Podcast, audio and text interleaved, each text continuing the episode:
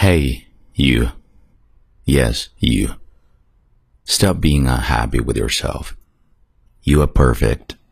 Stop wishing you look like someone else or wishing people like you as much as they like someone else.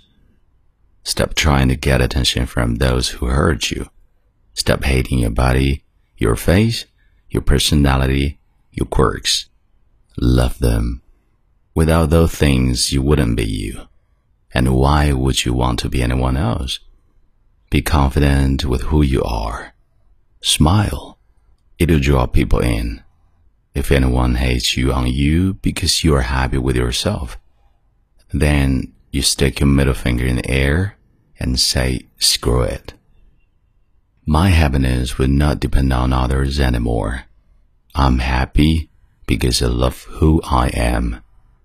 I love my flaws. I love my imperfections. They make me me. And me is pretty amazing.